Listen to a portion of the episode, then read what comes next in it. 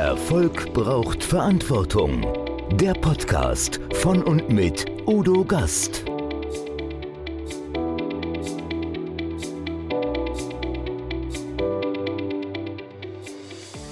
Podcast Folge 95. Gregor Faumer, lass dich nicht zum Affen machen. Gregor Faumer ist Verhaltensbiologe. Er hat zahlreiche Studien zum Verhalten im beruflichen Umfeld begleitet. Es ist faszinierend zu beobachten, dass wir viele archaische Verhaltensweisen im Unternehmensalltag noch nicht abgelegt haben. Imponiergehabe, Ressourcensicherung, Drohgebärden, Gezänk um die Rangordnung sind immer noch an der Tagesordnung und manchmal hat man den Eindruck, im Büro unter Affen zu sein. Darüber hat Gregor Former ein Buch mit eben diesem Titel Unter Affen geschrieben.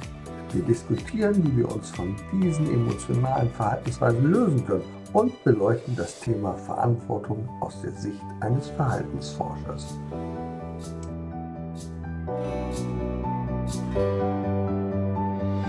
Erfolg braucht Verantwortung. Noch mehr bedarf es kompetente Begleitung auf dem Weg zum Erfolg. Weise Unternehmer holen sich Rat von denen, die den Weg schon gegangen sind und die Abkürzungen kennen. Die Kontaktadresse von Udo Gast finden Sie direkt in den Show Notes. Herzlich willkommen, liebe Zuhörer, liebe Zuschauer. Willkommen beim Gastredner. Also heute kann es vielleicht ein bisschen affig zugehen. Sie sehen in meinem Hintergrund schon, ich bin irgendwo mitten im Dschungel, aber ich spreche mit einem sehr ernsten und einem sehr seriösen Menschen. Der ist nämlich Verhaltensbiologe, Universitätslektor, Magister und Sie merken, wenn ich diese Bezeichnung sage, der muss irgendwie aus dem österreichischen Bereich kommen. Herzlich willkommen, Gregor Faumer. Dankeschön. Ich freue mich, dass ich da mal dabei sein darf. Die freuen sich immer, wenn sie dabei sein dürfen. Die wissen ja gar nicht, was sie erwartet. Kann ja ganz fürchterlich werden. Ich bin zuversichtlich. Richtig, weil ja. du kennst ja das Verhalten der Menschen und weißt, wo die Grenzen einzuschätzen sind, was man da machen kann. Du bist seit vielen Jahren nicht nur Verhaltensbiologe, du bist, hast ein Feuilleton geschrieben, sehr regelmäßig, bist Präsentationsmedien- und Redentrainer, bist sehr häufig auf den Bühnen der Welt zu finden, aber du berätst auch Unternehmer und Politiker dabei, wie sie auftreten können. Ist das richtig? Habe ich das gut recherchiert oder? Ja.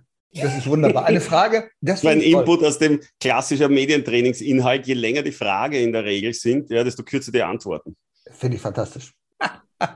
Das ist ganz genau. Ja, du hast deine Hausaufgaben gemacht. Ja, also ich, ich schreibe ich höre zu als systemischer Coach und ich spreche als Speaker und Trainer. Das im Großen und Ganzen ist das, was ich mache. Kochen, Essen, Trinken, Garteln, das beschreibt mich dann auch ganz gut in der Freizeit. Jetzt müssen wir aber Fremdsprache kennen, wenn ich, was ist Garteln? Garteln ist die Verkleinerungsform von gärtnerisch tätig sein. Ach so, also die bescheidene Form von großen Gärtnern, kann man Richtig. Sagen. In Österreich ist das, ja, macht man ja diese kleine Verniedlichungsform, ja. die hängt man ja oft doch sehr gerne ran. Ja, ich durfte dich kennenlernen in Wien diese wunderbare, schöne Stadt, und zwar auf der Humor Expo. Da hast du über Humor gesprochen, nicht nur über Humor, sondern über den Homo Ridens. Also Homo Ridens sagen mir etwas, aber Homo Ridens, das muss eine andere Bedeutung haben. Was ist das denn, mein Lieber? Homo Ridens ist der lächelnde Mensch eigentlich, der lächelnde Hominide. Das sind die, die mit einem Lächeln durch die Welt gehen und wenn sie es schon nicht im Gesicht tragen, dann zumindest im Herzen. Das ist, glaube ich, eine wichtige Sache, das Lächeln im Herzen zu tragen. Sag mal, was hat dich denn dazu gebracht, dich für diese Verhaltensbiologie zu interessieren? Was ist da schiefgelaufen? Was mich dazu letztendlich gebracht hat, war die tiefe Überzeugung von zwei Universitätsprofessoren, von denen ich sehr viel gehalten habe, dass man tatsächlich das studieren soll, wofür man brennt und nicht das, wo man glaubt, dass man später mal irgendwelche Jobchancen haben wird. Und ich habe dann in meiner Einführungsvorlesung in Mikrobiologie Genetik gehört und habe einfach nicht dafür gebrannt. Und tags darauf die Einführungsvorlesung in Humanethologie. Das ist eben angewandte Verhaltenswissenschaften am Mensch, nicht an den Tieren und konnte ab dem Moment über nichts anderes mehr nachdenken. Und die Frage, was ich damit beruflich machen könnte, war mir komplett egal. Also es war wirklich irrelevant, weil ich gewusst habe, ich muss dazu alles wissen, alles lesen, alles hören. Ich will selber forschen, Experimente designen, Menschen heimlich filmen, analysieren, weil es genau um die Fragen geht, die mich auch als Privatmensch eigentlich immer die mich treffen, wenn ich irgendwo stehe und auf die Straßenbahn warte oder sonst. Mir wird nie Fahrt Menschen beobachten, Menschen kategorisieren, Verhalten vorhersagen, solche Dinge. Und wenn man das dann studieren kann und das Ganze noch dazu naturwissenschaftlich, dann war ich, wie soll man sagen, in meinem Element. Fisch war im Wasser. Ja, wunderbar. Jetzt müssen wir das in den richtigen Kontext stellen. Also wenn du sagst Menschen heimlich filmen, dann meinst du natürlich auf wissenschaftlicher Basis. Völlig logisch. Ganz genau, ja, Alles aber richtige Menschenexperimente. Die einen setzen zwei Zikaden in einen Käfig, mehr oder weniger, und schauen, was die machen. Wir haben zwei Menschen in einen Käfig gesetzt, das war halt irgendein Wartezimmer und haben geschaut, was die machen. Ging in erster Linie um Flirt, um Partnermarkt, Körpersprache beim Flirten, was machen Männer, was machen Frauen, wie reagieren die, die Interesse haben, auf die, die kein Interesse haben. Und das Ganze kann man dann mit Computersoftware, damals kam man die ersten IMAX, ja, also die Chips wurden schneller und wir konnten tatsächlich Bewegungen statistisch analysieren und dann findest du Bewegungsmuster und verlässt endlich sozusagen diesen Bias, dass irgendein kluger alter weißer Mann sagt, ich glaube da was zu erkennen, ja, sondern dann sagt dir die Software, da ist was oder da ist nichts. Das nennen wir empirische Sozialforschung, kenne ich was von. Du warst ja auch mal in Rom an der Universität und ich habe aus einem Halbplatz gelesen, du hast um eine gute Note in Statistik gebettelt. Ist das ich Idiot habe gemeint, ich muss in Rom Statistikvorlesung auf Italienisch besuchen und ich, ich verstehe es schon auf Deutsch nicht verstanden. Ja, ich konnte es anwenden, aber verstehen war nicht so meine Sache. Und der arme Professor Baldi, dessen Lehrbuch ich natürlich auch gelernt habe und ich habe Hauptfaktorenanalyse, habe ich ganz gut verstanden, solche Dinge. Und er stellt mir die erste Frage und ich habe genau gewusst, der fragt dann etwas rein, von dem ich wirklich keinen Tau habe und ich könnte es nicht mal auf Deutsch erklären. Dann stellt er mir die zweite Frage. Ich denke mir, ui, Volltreffer, wieder nichts. Und dann hat er gesagt, das ist ja zum Haare raufen, das gibt's doch nicht, Sie haben ja von nichts eine Ahnung. Können Sie mir irgendwas sagen? Sage ich, ja schon, ich habe paar Wochen gelernt und ich weiß zu dem und dem und dem was zu sagen, weil da war ich bereits in der Forschung in Wien drinnen und das habe ich dann wie ein Referat abgespult und dann hat er gesagt, okay, Sie sind durch, aber ich will Sie nie wiedersehen, versprechen Sie mir das. Und ich glaube, das ist ganz wichtig, dass wir das auch an den Anfang stellen. Also, wenn wir über Verhalten der Menschen sprechen, dann ist das nicht nur Beobachtung, sondern es ist wissenschaftliche Analyse. Alle Aussagen, die dort getroffen werden, das sind Erkenntnisse, die wir eben aus der Forschung gewinnen. Nicht wir sagen mal eben und und interpretieren das so, sondern das ist rein ein wissenschaftliches Fundament und deswegen ist es auch so wertvoll, wenn wir das Verhalten von Menschen analysieren, wenn wir das auf wissenschaftlicher Grundlage machen. Wir haben die gleichen Kriterien wie die Pharmazie oder die Medizin, wenn sie ein Medikament entwickeln. Wir arbeiten mit den gleichen statistischen Methoden, wir müssen die gleichen Irrtumswahrscheinlichkeitsgrenzen einhalten, damit wir etwas publizieren dürfen. Ja, und du hast ja ein besonderes Thema. Ein Buch hast du geschrieben, Unter Affen. Sehr spannend, warum das Büro ein Dschungel ist. Raus ins Grüne. Und wenn wir uns die Geschichte der Menschheit mal ansehen, ich bin vorbereitet, ich bin vorbereitet, weil ich habe etwas dabei, das wir es jetzt sehen. Ich habe hier ein Maßband dabei. Unglaublich, ne? Also ich habe deine Methoden sehr gut studiert. Aber hilf uns doch mal, wenn wir die Geschichte der Menschheit betrachten. Wie ist das überhaupt? Wir fühlen uns so groß, so großartig. Dabei sind wir doch nur so klein, oder? In der Geschichte. Ja, wir sind ziemlich unbedeutend auf dem Planeten und halten aber sehr viel von uns. Wir nehmen uns sehr, sehr wichtig. Wenn man sich die Phylogenese des Lebens anschaut, dann sind wir irgendein kleiner Nebenzweig, den es noch gar nicht einmal so lang gibt, verglichen mit dem Reich der Insekten und andere Tiere. Wirklich, nehmen auch gern die Pflanzen dazu, die leben mhm. genauso. Dann kann man das ein bisschen zurechtrücken. Ich, ich spare uns mal das Universum mit seinen ja, ja. Und uns als Menschen, so wie man Dichter gerade sieht zum Beispiel. Ja, also ist ein wunderbares Beispiel für die Hominiden, wie sie. Danke für dieses Kompliment. Vor drei Millionen Jahren durch die Savanne. Uns gibt es lächerliche paar zehntausend Jahre. Also von modernen Menschen würde man sprechen von 1,5 Millionen Jahren. Aber, aber die Art und Weise, wie wir jetzt miteinander interagieren, Ackerbau, Viehzucht und diese Dinge, kulturelle Artefakte, 8000 Jahre, 10.000 Jahre, diese Kulturen, die man da findet, nur das Verhalten dafür. Im Grunde, wir sind die Oberfläche dessen, was 15 Millionen Jahre lang geformt worden ist. So wie sich unser Becken verformt hat, um endlich auf beiden Beinen stehen zu können. So wie die Schnauzen kürzer geworden sind, der Köpfe. Wie sich unsere Hände angepasst haben, um arbeiten zu können im Sand oder was auch immer, hat sich auch unser Gehirn angepasst. Und das Verhalten ist letztendlich nichts anderes als sichtbares Nachdenken und unterliegt Anpassungen. Also ist genauso Mutation und Selektion wer ein Verhaltensmuster an den Tag legt, das ihn evolutionär aussiebt, ist nimmer lang da. Und vor allem das Verhaltensmuster nicht. Also das Spannende ist, betrachtend aus einer Zeit, wir beamen uns fünf Millionen Jahre in die Vergangenheit, dann sind wir heute das Exquisiteste, was es gibt. Wir sind das Ergebnis der sexuellen Selektion, weil wir wählen immer nur ideale Partner und machen damit ideale Kinder. Ähm, wir zeigen Verhaltensmuster, die uns bis ins Heute gebracht haben, also waren sie erfolgreich. Und das ist der Zugang eines Evolutionsbiologen, dass er sich eigentlich immer fragt, was war damals, dass wir so sind, wie wir heute sind. Das muss zusammenpassen. Und nichts anderes ist es. Wir arbeiten also mit Theorien und versuchen sie dann in der Natur tatsächlich auch überprüfen und, und, und Irrtumswahrscheinlichkeiten ausschließen zu können. Das ist das Spiel. Und das mit Maßband als Präsentationstechnik-Trainer habe ich mich selber ein bisschen gechallenged und habe gesagt, wie kann ich auf einem Slide, und ich, mittlerweile, ich habe keine Slides, ja, das Verhältnis darstellen von 15 Millionen Jahren zu, ich weiß nicht, machen wir Verb der Sprache 100.000, 200.000 Jahre und wollte eine Visualisierung und habe da rumgebastelt und rumgebastelt und dann war es mir zu blöd, habe gesagt, ich will eh keine Slides. Ich nehme mir ein Maßband, das 150 Zentimeter lang ist, ganz genau, und sage, so lang gibt es uns als Menschenaffen und fahre dann das Maßband einfach schön entlang bis ins Heute und der letzte Zentimeter, das sind wir in etwa, von einem Maßband, das 1,50 Meter lang ist. Wenn wir mal viele tausend Jahre zurückgehen, wäre so eine Unterhaltung, wie wir sie jetzt führen, wahrscheinlich gar nicht friedlich möglich gewesen zwei völlig unterschiedliche Kulturen, Wien, Lüneburg, unterschiedliche Sprachmuster, unterschiedliche Auffassungen. Zunächst hätten wir etwas machen müssen, Vertrauen schaffen, weil das wäre gar nicht so möglich gewesen. Denn möglicherweise hätte ich gedacht, du dringst in mein Revier ein, ich dringe in dein Revier ein. Also irgendwie müssen wir uns wehren.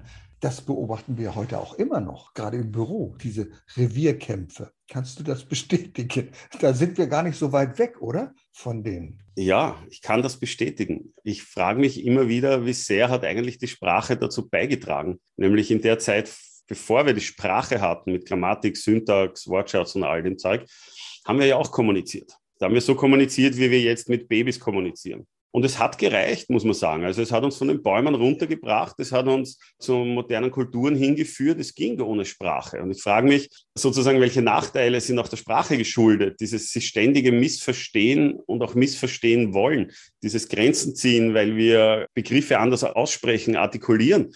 Das sind ja eigentlich nur der Sprache geschuldet das Wesentliche an der Kommunikation, das Hinspüren zum anderen, ist mir der freundlich, friedlich gesonnen, ist ein Homo ridens, ja? Oder muss ich eher ein bisschen vorsichtig sein? Oh Gott, ja?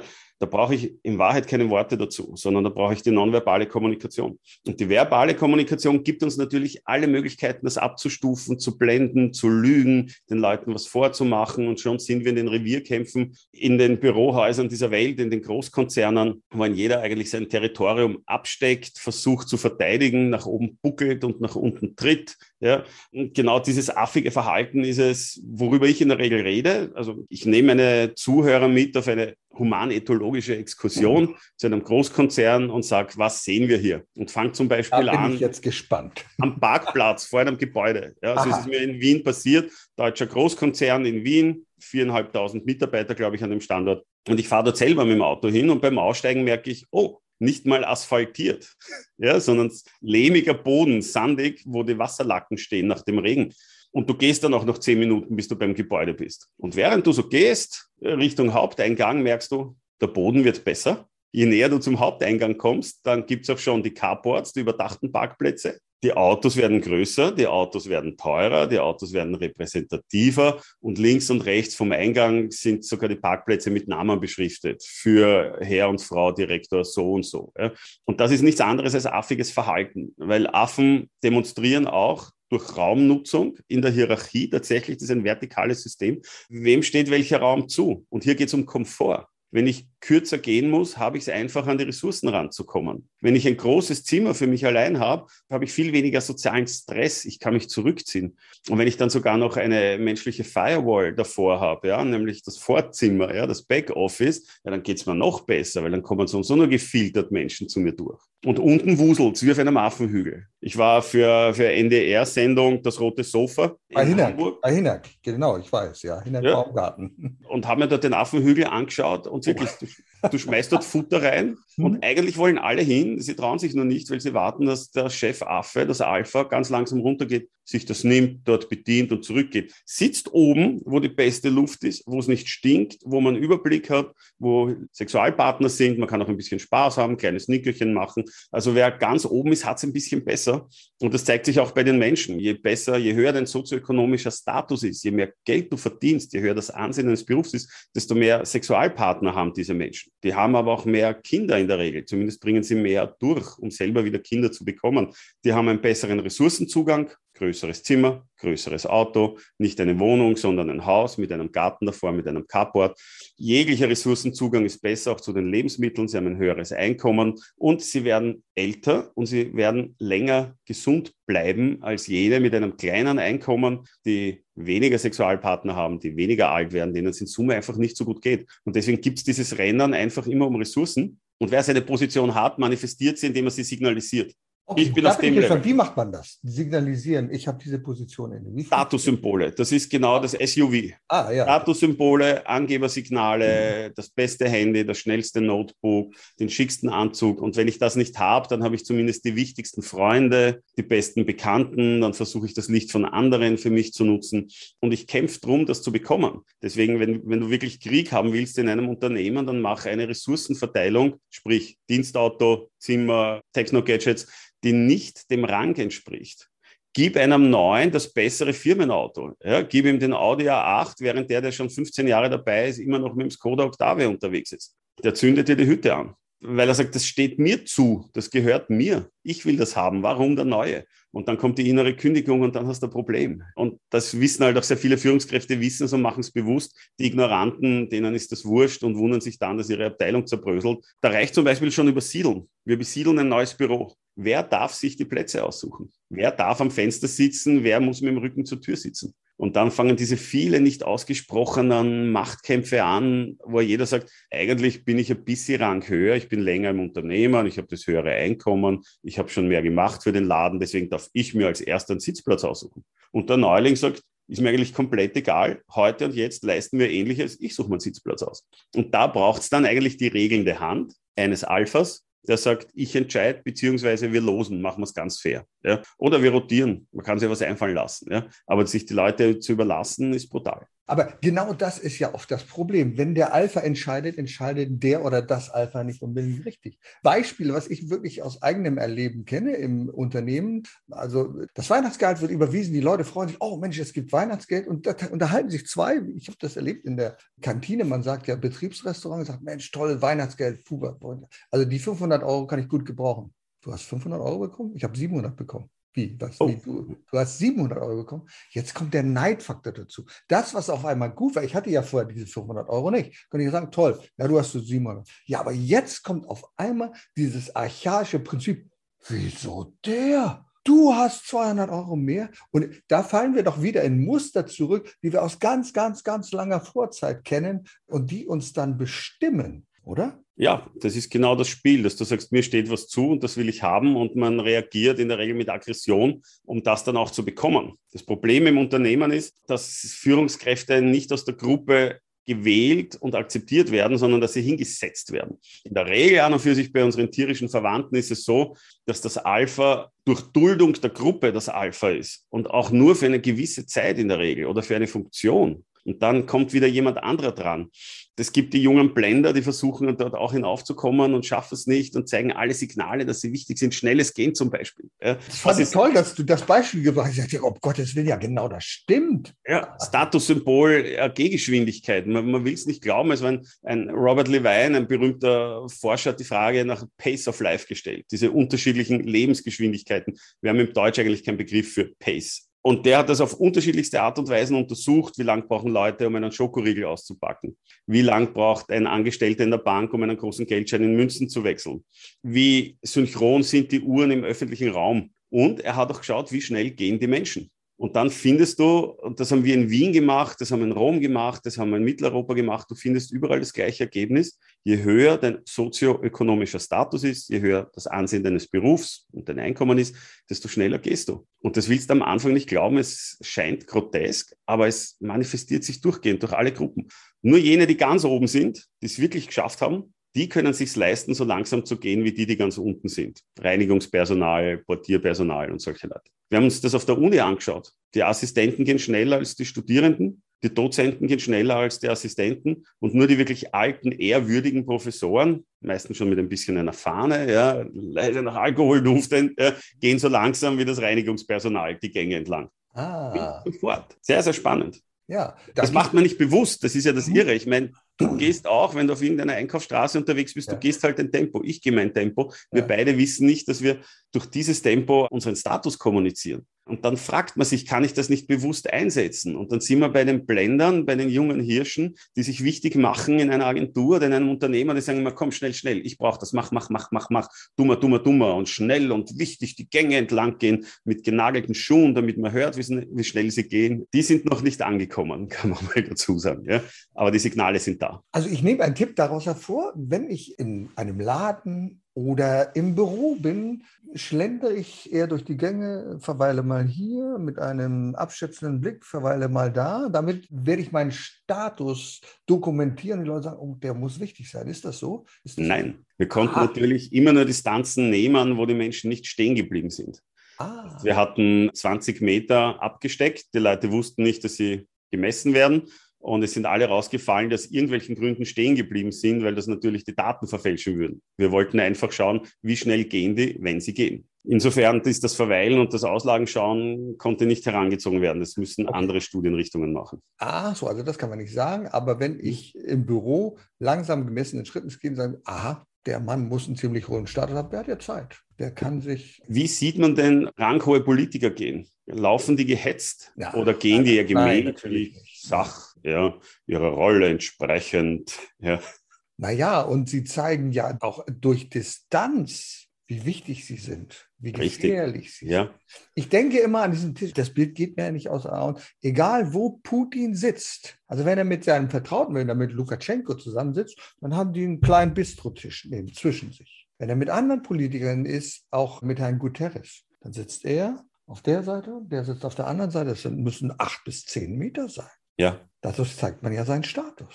Bei uns heißt das Interpersonal Space, der zwischenmenschliche okay. Abstand. Über den Status weiß ich da ehrlich gesagt nichts. Da kam mir nichts unter. Was man sehr schön beobachten kann, ist, dass du einen Nord-Süd-Gradienten hast in, auf dem Planeten. Die Menschen im Norden Europas zum Beispiel stehen weiter auseinander, auch wenn sie einander grüßen, wenn sie miteinander plaudern, als wenn du in den Süden gehst. Und wie ich in Rom studiert habe, pausenlos berühren dich Menschen, was ich als Österreicher, ich weiß nicht, Nord, Süd, Mitteleuropäer, so nicht gewohnt war. Also es geht in Richtung Kontaktkultur, dass sich Männer bei dir einhängen im Arm, wenn du, wenn du spazieren gehst und sagst, geh mal auf ein Bier. Ja? Und sagt, ja, hängt sich einfach ein. Kam man aus Süditalien, war ganz normal für die. Und dieses ganz nahe, so wie mein, mein Vater lang in Afrika gelebt, da lehnt sich ein wildfremder Mann an dir an, um ein Nickerchen zu machen.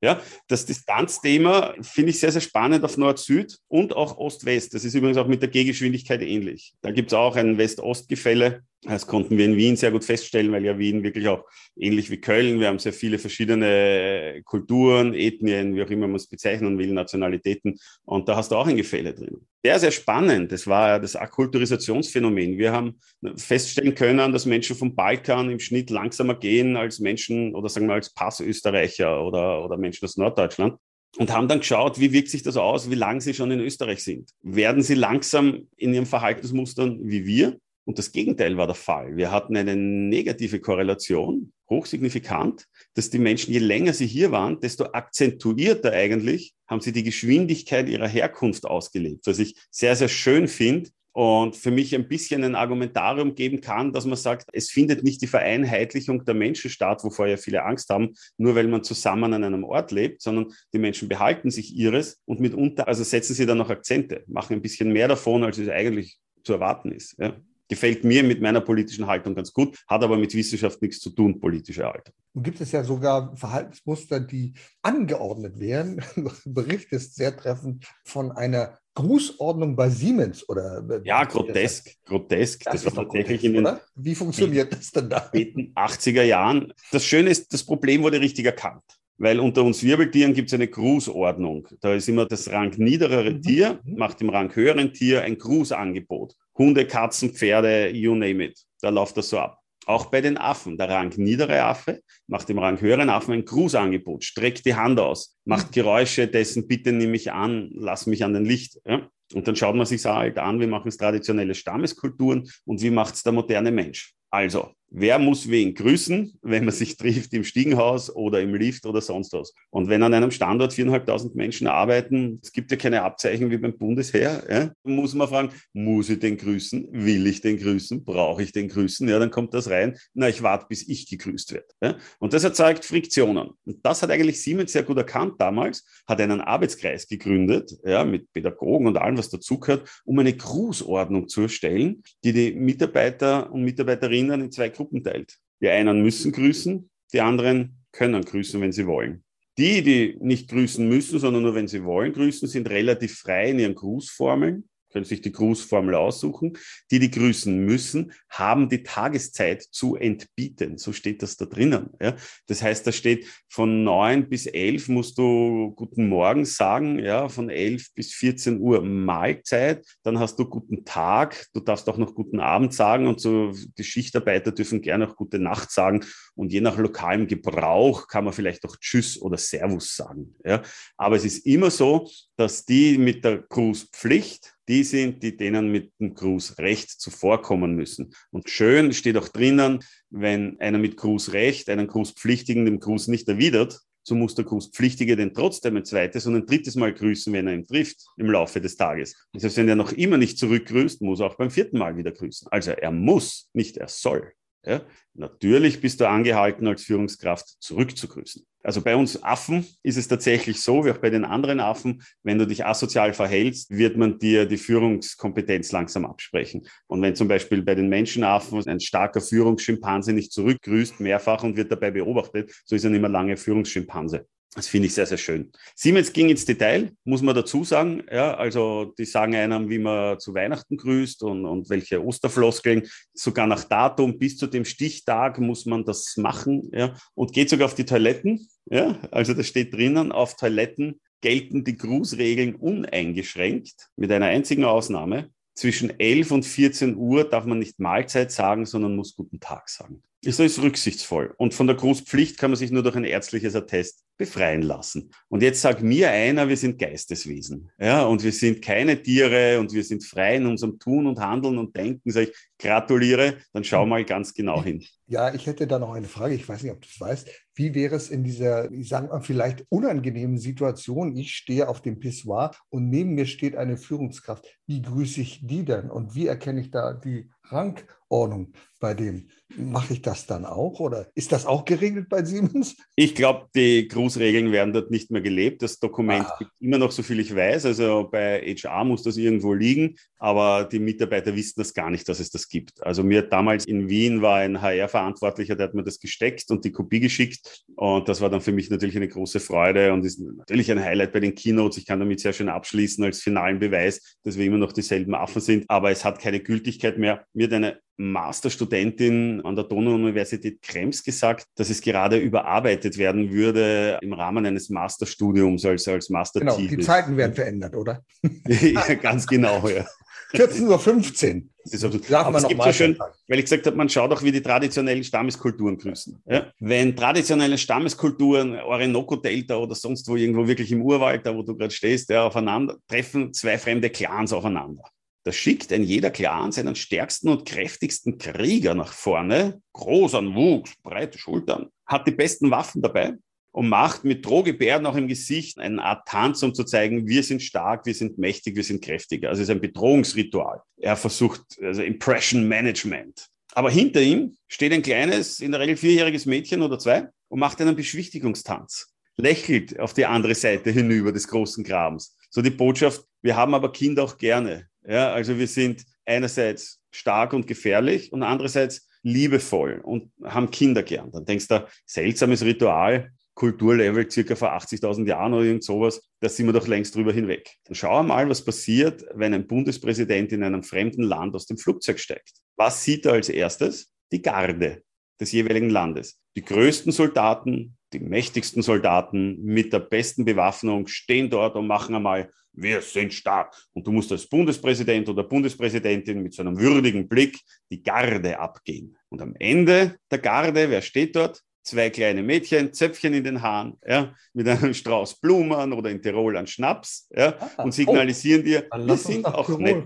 Ja.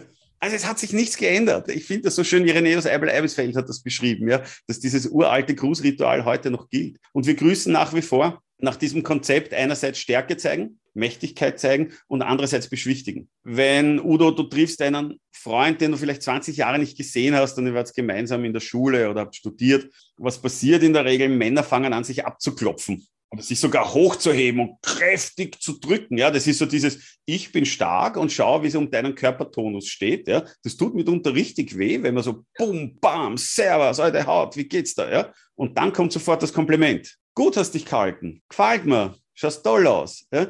Also ich spiele wieder zwischen, ich selber bin stark, aber ich kann ein Kompliment geben. Und im übertragenen Sinn, man lädt sich wen ein, vielleicht einmal vom Arbeitsplatz, die bringen ein Geschenk mit, ein Angebergeschenk, Gastgeschenk, um zu zeigen, ich kann mir das leisten, dir so ein tolles Geschenk zu machen. Mach auf dicke Hose beim Hallo sagen an der Tür, um dann sofort Kompliment für die Gegend, für das Haus, für die Wohnung, für das Stiegenhaus, für den Eingangsbereich oder sonst was für die Gattin auszusprechen. Ich weiß es nicht, ja, um sofort wieder beschwichtigen. Also wir beschwichtigen, ja, machen wir auch beim Verabschieden. Ja, es, wir schicken immer gute Grüße mit hinten ja. nach. Schön, ja. dass du da warst. Komm gut nach Hause.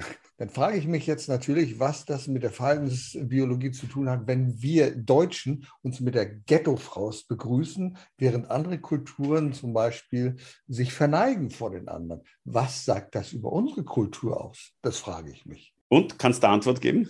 Naja, ich glaube, das ist so ein bisschen typisch deutsch-westliche Kultur. Halt, komm, Abstand, bitte. Komm mir nicht zu nah, komm bitte nicht in meinen Kreis rein. Die anderen brauchen dieses Signal nicht, weil sie ohnehin ehrfürchtig zurücktreten und sagen, ich habe diesen Abstand. Ich schaue dir, beim Kampfsport kennen wir das. Wir verneigen uns, aber wir schauen uns in die Augen, weil wir werden ja blöd, wenn wir den Gegner, wenn wir nach unten gucken würden, der haut uns sofort ein aufs Maul. Ich sehe die Ghetto-Faust als was sehr Männliches. Ja, klar. Ja, das ist so einmal Ghetto. Ho. Wir haben Ahnung vom Ghetto, wir haben Street Credibility. Ja. Geballte Faust ist immer ein Zeichen von Dominanz, ja, von Stärke. Und da miteinander zu begrüßen, Faust auf Faust, ist so klassisch. Ich bin stark, du bist stark, ich kann das erwidern. Ich finde es elegant, einfach den Raum des anderen nicht zu betreten. Man muss ihn halt spüren können, eher das skandinavische Modell, ein bisschen mehr Abstand halten und so weiter. Und da reicht tatsächlich ein Blick. Und wenn man die Hände unten lässt und abnickt, da brauche ich gar nicht zu falten, dann wird das sofort verstanden. Und es wird keine Hand mehr entgegengestreckt und keine Faust. Aber das Spiel, was man machen kann, ist, dass man eben schaut, ich spiele mich mit meinen Mitmenschen und schaue, wie sie auf meine Signale reagieren. Jemand streckt dir die Ghetto-Faust entgegen und du machst die offene Hand. Macht dir den Spaß. Schau, ja, ich mache das häufig. Ich ja. mache es häufig, wenn die Ghetto-Faust mir entgegengestreckt wird, sagt, nee, mache ich einfach nicht, weil Faust auf Faust. Ich mache dann dieses Zeichen ja. oder sag, oder man kann auch eine offene Hand oder dieses kann man auch machen. Es gibt alle Möglichkeiten, aber gegeneinander, das finde ich irgendwie blöd. Die netten Signale eigentlich in jedem Gruß sind äh, Signale, wo man seinen Grundriss ein bisschen verkleinert. Ja, ja, genau. Die mhm. Submissionssignale sind sich ein bisschen kleiner machen, Kopf seitlich legen, der kleine Diener, die schmalere Silhouette, haben wir auch von den Wirbeltieren eins zu eins übernommen. Und wenn man das auch nur andeutet, da reicht ein bisschen ein Abnicken oder ähnliches, ein freundliches Lächeln, das Senken des Blicks. Und das ist eigentlich schon Botschaft genug. Wir brauchen dann die Sprache gar nicht. Ja, hallo, grüß dich, servus, wie geht's dir? Es reicht ein schweigendes Nicken. Wir sind ja sehr emotional gesteuerte Wesen und das fällt uns ja manchmal schwer, diese Emotionen unter Kontrolle zu halten. Und du sagst ja auch, hm, ja, also man muss dann zurückfahren. Wie kriegen wir diese Emotionen unter Kontrolle? Wir kennen das ja vom Verkehr. Der Depp da, der lässt mich nicht rein. Das ist ja unglaublich. Und sofort baut sich ein Aggressionspotenzial mhm. auf, was völlig unnötig ist. Das wäre so ziemlich die einzige Mission, die ich hätte mit meinen Keynotes, ja, weil ich bin relativ missionfrei, obwohl mir ständig gesagt wird, du brauchst eine Mission, ja, und so. Das ist die Selbsterfahrung. Das ist mir durch Selbsterfahrung, durch Erkenntnis, wie ich ticke in gewissen Situationen von Stress, mir darüber Gedanken machen kann, will ich denn so reagieren, wie ich reagiere. Und da hilft dann natürlich auch autogenes Training, Herzkohärenzatmung, dass es einem gelingt, die Zeitspanne zwischen Funke und Feuer zu strecken. Und das ist Reflexion. Und ohne diese Reflexion, ohne Selbsterfahrung, ohne geführte Reflexion durch Therapeuten oder Coaches ist man dazu vermutlich nicht imstande. Und dann sage ich, bleiben wir im Tierreich. Dann kommt ein Impuls, Wut und ich reagiere wütend. Ich zeige meine Wut. Ich sage es. Ich bekomme ein E-Mail von einem Kollegen auf Augenhöhe, selber Level, der mich in dem E-Mail zurechtweist, ich hätte im Meeting irgendeinen Blödsinn gesagt und das wäre ungebührlich. Ich ärgere mich so über diese Unterstellung und schreibe sofort zurück. Auch eine Gemeinheit. Ich höre im Nachbarzimmer jemanden schreien vor Wut, weil er mein E-Mail liest, antwortet und setzt noch die Geschäftsleitung ins CC. Und dann explodiere ich vor Wut und würde am liebsten in den Monitor hineinhauen, ja, und dann eskaliert das. Was kann man machen? Die Zeit zwischen Impuls und Handlung strecken. Das möglichst lange. Ich kann mir mal Luft machen, indem ich das E-Mail schreibe, aber ich sende es nicht ab. Ich lasse es in den Entwürfen liegen und schaue es mir am nächsten Tag in der Früh an. Und dann werde ich wahrscheinlich auf die Knie gehen und was weiß ich wem danken und sagen, Gott sei Dank habe ich das nicht abgeschickt. Ja, weil ich sehe mittlerweile die Sachen ein bisschen anders. Und zusammengefasst heißt es hier und denkt nicht gut. Es ist ganz entscheidend in der Krisenkommunikation, wenn man einen Krisenstab hat, wenn man das kommunizieren muss, dass man jene rausnimmt. Das sind die Kümmerer letztendlich, ja, die, sich, die sich immer nur den Krisenstab anschauen, wie er tickt. Und wenn man merkt, jemand wird emotional, geht man hin, sagt, vielen Dank für die Mitarbeiter, aber ich glaube, du bist jetzt raus, du gehst nach Hause, schläfst acht bis zehn Stunden und dann kommst du wieder zurück, damit die Emotionen rausgehen. Weil in dem Moment, wo wir Emotionen haben, sehen wir alles nur noch durch einen Tunnel. Wir kriegen eine selektive Wahrnehmung. Wir nehmen ganz viele Daten gar nicht mehr wahr, die wir aber brauchen, um eine kluge Entscheidung zu treffen. Also wir treffen eine Entscheidung aus einer Datenlage heraus, die nicht ausreichend ist, glauben, das ist die Lösung und rennen wie die Wahnsinnigen auf das zu. Ich habe so viele Krisenstabsübungen gemacht, wo der Geschäftsführer sagt, ich bin der Krisenstabsführer und ich kenne die Lösung. Das ist immer negativ eskaliert. Ja? Es ist unfassbar, was man da erlebt. Die Leute sind nass geschwitzt nach 30 Minuten Krisenstabsübung, weil das so einen Stress erzeugt, weil die es nicht schaffen, mal durchzuatmen, im Jetzt und im Hier anzukommen, mittig zu werden und zu sagen, okay, wie ist denn die Lage? was sind die möglichen Konsequenzen und, und, und. Und das ist es, wo wir den Schritt wegmachen können, eigentlich von den anderen Affen. Also meine Lösung für die Menschheit, tatsächlich sich diesen, von diesem e-, Schlamm der Evolution, der uns pausenlos nach unten zieht, zu befreien, ist Selbstreflexion. Und das gehört in die Schulen hinein. Es gehört in die Schulen zwingend rein, kein Schulabschluss ohne viele Stunden Selbstreflexion und gewaltfreie Kommunikation. Ohne das, glaube ich, werden wir weiterhin Reflexbögen sein, werden entsetzliche Wahlplakate lesen müssen, werden widerliche Reaktionen von unseren Mitmenschen erleben auf politische Situationen, weil man immer dem Impuls nachgibt. Und das reicht auch im kleinen Privaten. Ich meine, ich habe eine 15-jährige Tochter, die drückt bei mir Tasten, wirklich, da brennt mir das Hirn. Das habe ich vor vielen Jahren live ja. miterlebt. Ja. Unglaublich. Und mir gelingt es in zwei von drei Fällen ganz gut, mich rauszunehmen und zu sagen, reagiere mal nicht. Aber ich glaube, erst vorige Woche wieder hat es in der Früh so gescheppert, das war ein Vulkanausbruch, den hat man sicher bis nach Lüneburg gehört. Ja?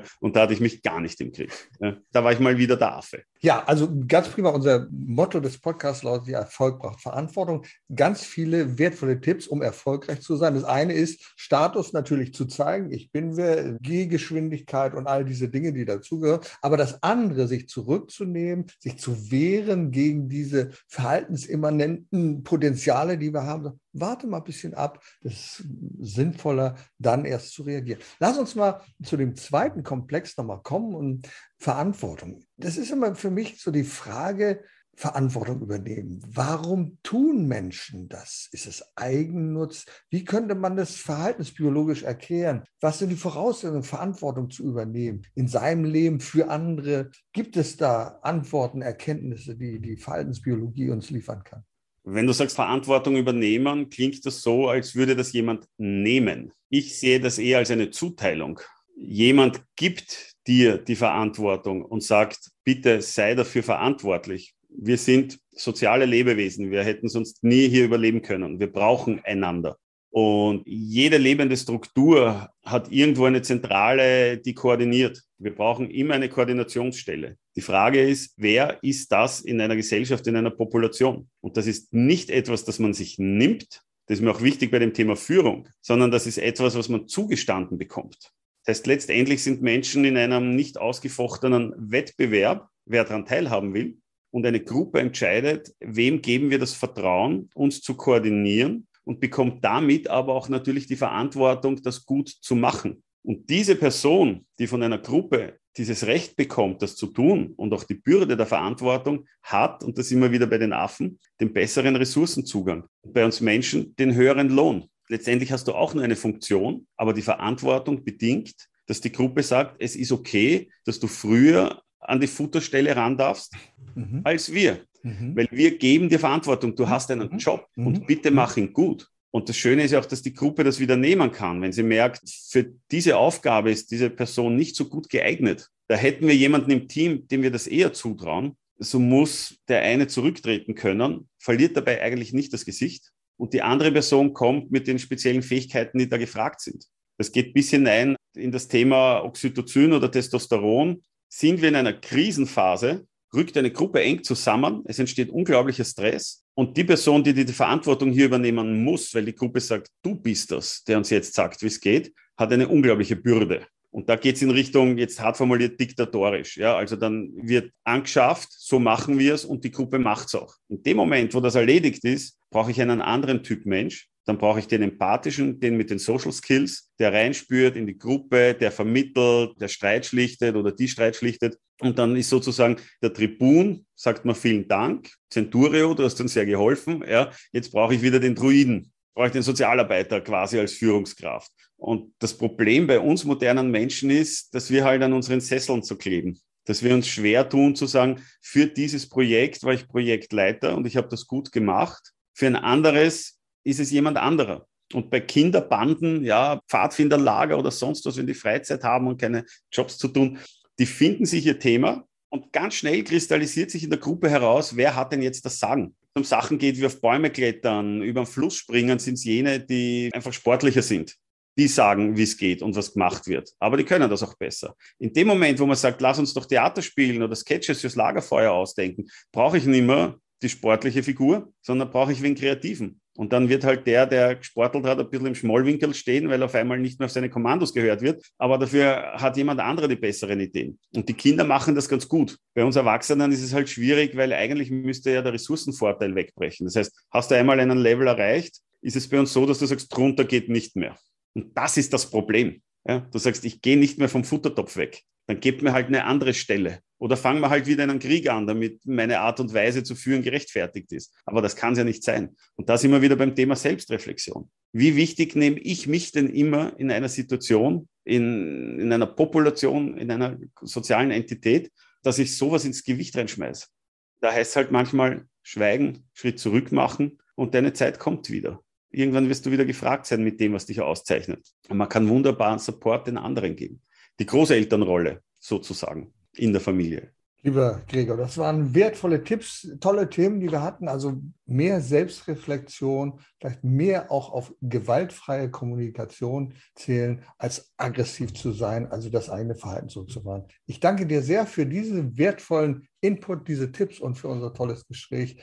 Herzliche Grüße nach Österreich. Vierte, habe ich gefreut, oder? Erfolg braucht Verantwortung. Der Podcast von und mit Udo Gast. Sie brauchen einen echten Mutmacher und erfahrenen Business Coach, der mithilft, Ihr Unternehmen sicher und wirksam nach vorne zu bringen? Und das auch in Krisenzeiten? Dann schreiben Sie jetzt an Udo Gast. Aktuell gibt es noch einen freien Platz. Die Kontaktdaten finden Sie in den Show Notes.